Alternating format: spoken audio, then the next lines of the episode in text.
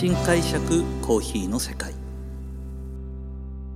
私丸見コーヒーの代表後藤英二郎がコーヒー文化香る北海道札幌市からコーヒーについて独自の視点で語っていく番組です。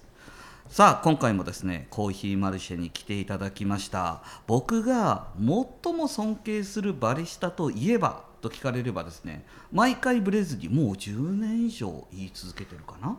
えーと僕がジャパンバリスタチャンピオンシップの審査員をやってる頃からもうその競技を見ていやーすごいなと思ったのがまさにこの方です京都オカフェ京都の岡田バリスタさんですはいでは今日来ていただきました岡田さんこんにちはこんにちは。こんにちはえーとですねもう本当にコーヒーマルシェ今回来ていただいたのがえっ、と三三回目です。はい。ですよね、はい。もうずーっと僕あのーまあ分かりやすく言うと憧れてたっていうのが第一かもしれないですね。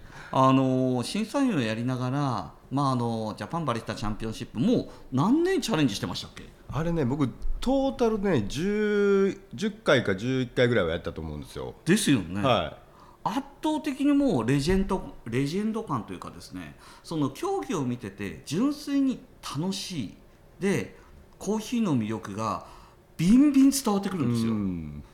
ん。僕覚えてますよ、フレーズ今でも。あ、本当ですか？はい、JBC のはいその競技の中で、はい皆さんが他の競技者皆さんですよコーヒーのポテンシャルと、うん。その品種とコーヒーがどんなに美味しいんだということを、一生懸命15分の短い時間帯で詰め込んで言おうとしてる中岡田さんだけポーズを決めて奇跡のバリスタ岡田ですってスタートしましたよね。しましたしました。しましたね、はい。時間ロスしましたよね。時間も超えましたけど、まあ、ああれですよ。そうそうそうそう。なんか、ありましたよね。あれ結構ね、受けたんですよ。受けいや受けました。僕はめちゃめちゃ受けましたよ、はい。はいあの奇跡のバリスタってはい。言ったやつでしょ、はい。あれなんかこうあれはねエスメラルダだったと思うんですけどそうです。エーシャだったと思うんですけど、はい。本当に僕がカップ飲んだ時にカップ飲んだ時に、むちゃくちゃあのえーっとこんなフレーバーのコーヒーがあるのかと思って、はい。でまあ、それってまあいろいろ調べていくと、はい。まあ、土壌であったりとか、は環境がまあいろいろなことが、ん。偶然マッチしたことによって生まれたフレーバーだということが分かって、はいはいこんなことは奇跡でしかないんじゃないかなと思って、だから他の土地で植えたらならないあの味が、はい。あそこの土地だけああなるっていうのは、はい。すごい奇跡的な出会いだなと思ったんですよ。はい。で奇跡的なものなんですって言った瞬間にポロッとはい。もう俺も奇跡のバリスタだだなと思って、で、はい、言ってしまったわけですね。言ってしまったわけですね。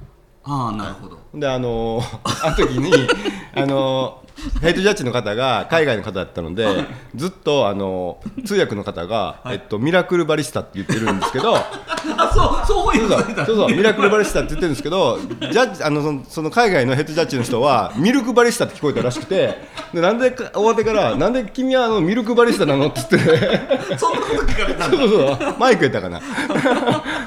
なんでミルクバリスタなの？君はって言ってる。困りますね。覚えてますね。それはちょっとイメージとしては全然違いますもんね、はミラクルそうそう、ミルクバリスタではないです。ミラクルバリスタです。はい。本当にですね見ててもうかっこいいんですよ純粋にもう紫色のあの裏地のベスト着ててそうですね。はい、でその時のシグネチャービバレッジはドライか？あの多分何した時えっ、だろう？とスモークがかかってたと思うんですよねワイングラスみたいにそうですねチャ。ポンってなんか落としたらあのーもくもくもくもくって白いそうですね。出てきて煙をドライアイスの煙を出して、あほとれんどショーでしたよね、そうですね。あれはなかなかインパクトありましたよね。結構あれから流行りましたもんね。流行りました世界大会でうん見せ方見せ方ドライアイスを使ううっていうのが。なので、はい。本当にその影響を与えるバリスタということでいうと岡田さんを目指した人方かなり多いんじゃないかなと思うんですけども。そうですね。結構あの今すごく活躍されているバリスタの方たちからずっと岡田さんの競技を見てうんうんうん。勉強をしてもうそればっかり見てあのやってましたっていう人がもう世界チャンピオンになってたりしてますね。あ。本当ですか、はい、春日君とかもずっと言ってましたね、ずっと。そう岡田さんの競技ずっと見て、あ本田君とかね、本間君だ、本間君といか、や、は絶対に岡田さんみたいに、あのー輝くバリスタには到達しないまでもみんな多分憧れると思うんですよね。でも、まあ、その岡田さん今回、あのーご自身で今お店もされてるじゃないですか、はい。で最近、まあ、そのバリスタって言えば抽出する、はい。その抽出者っていうイメージだと思うんですけども、最近だと焙煎とかもされてますよね。そうですね。焙煎もあのやり始めましたね。となるはい。と、豆の品質鑑定とかもやらないとそうですね。豆をまあ豆を選んで、いろんな豆の中から生豆の中からまあやりたい味の豆を選んで焙煎して抽出するっていう、まあ、結構どんどんと一貫性を持ったことができるようになった感じがします今。ですよね。なんとなく僕あのテレビで、はい。あのコメンテーター的にいろいろとメディアにも出てるのは見るんですけども、はい。でも多分これ聞いてる方はですね岡田さんに会いたいと思うんですよ、はい今実際に岡田さんに会うには、はい。どのお店行けばいいんですか？えっとあのー、3つお店があるんですけど、はい。あのー喫茶店みたいなカフェとはい。焙煎を、あ本店ですか？本店と、えっとロースタリーというか、ロースティングパークって呼んでるんですけど、その、えっと、焙煎所ともう一個あの甘神京都っていうシュークリーム屋さんがあるんですよね。おー。ちょっと一つ一つのお店の場所となんかその目印になどういうふうに言ったらいいかってえっとね、はい。でもこの3店舗がどこに行ったら会えるかというと、この3店舗が徒歩10分圏内なんですよ。あ近いんだ、はい、あだからまあその辺りに来ていただければあのふんわり岡田はうろうろその辺りをしているというか、えっと京都のはい。岡田さんのあのお店って、ね、な市場烏丸ですね。市場烏丸。はい。はい、というエリアに降りたら行けますよね。はい。であのちょっと,、えー、とトンネルみたいなところをはい通って中に入る、喫茶店。で喫茶店と、でなんか本当ロースタリーですよね。そうですね。一回来ていただいてあのちょっとあのウッドデッキがそうウッドデッキのところ。ちょっと大きなあはいはいはいはい、ところですねはい。ああそう、はい、もう一店舗もすぐ近くにあるので、基本的にまあどっちかにいますあのコーヒー、えー、と喫茶店の方かロースタリーの方か、はい。どっちかに。いやそれで岡田さんちゃんとでも店頭立ってますもんね。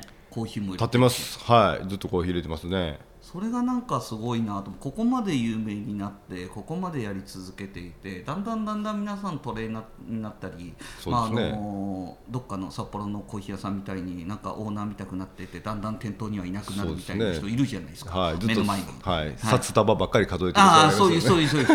今のところは多分カットしないですけど はいはい。そういうふうになるじゃないですか、はいはいはい。でも岡田さんちゃんとバリスタとして店頭にいらっしゃって、でまあでもまあいつか聞いてみたいなと思ってたことなんですけど、はい。まあ本当にはために岡田さんに憧れああなりたいなと思っている、その岡田さんって岡田さんの中で持っている芯というかバリスタ像って、多分自分なりに目指してるものってあると思うんですね。はいはいはいはいはいこうバリスタとして自分はありたいな。でそれを多分お店では演じたりだとか実際にされてると思うんですけどもはい。なんか自分の中のこだわりというかあの目指してるものってなんかあります？バリスタ。いやでも結構ねその接客サービス業だと思っているのでバリスタって一番大切なことが、まあ、それでいうとその接客サービスっていう中では一番シンプルで、えーっと会いに来てもらって、店に訪れてもらって、来た時よりも少し元気になって笑顔になって帰ってもらうっていうだけじゃないですか。いやだけだけど、はい。あの例えばそれを人によってはコーヒーの味でうん。感じてくれたらいいなぐらいで終わっちゃう方も多いじゃないですか、はいはいはいはいはい。でも岡田さんのところは違いますよね。うちはもうね逆にコーヒーの話ってほぼしてないんじゃないですかね。多分。だって常連さん多いですもんね、常連さんも多いですし、ファンが多いから。はい、あのいね、あの一元さんというか観光のお客さんも多いですけど、どこ行くんですか？とか、どこかおすすめありますか？って聞かれてなんかわーって喋ったりとかっていういわゆる日常会話はい。が多いですね。はい。もともとほらイタリア僕らがバリスタ始めた時ってもうイタリアのバリスタしかはいなかったじゃないですか。あそういえばそもそも岡田さんっていうと開業前は小川コーヒーにい。て、その前とかって何やっていや小川コーヒーがあのコーヒーのスタートあずっとスタート、はい。そこからアルバイトとか社員みたいな？そうです。アルバイトで小川コーヒー入って、うん。そのまま社員になって、っていう感じですね。ずっと店頭業務ですか？えーっとずっとてあのアルバイトは店頭で,、うで社員になってからまあ研究をしたり大会チャレンジャーしうんうんうん。チャレンジしたり、まあ、トレーナーになったりとかっていう感じです。あはい、でもまあ店頭にもあのどうしても立ちたいので、ん。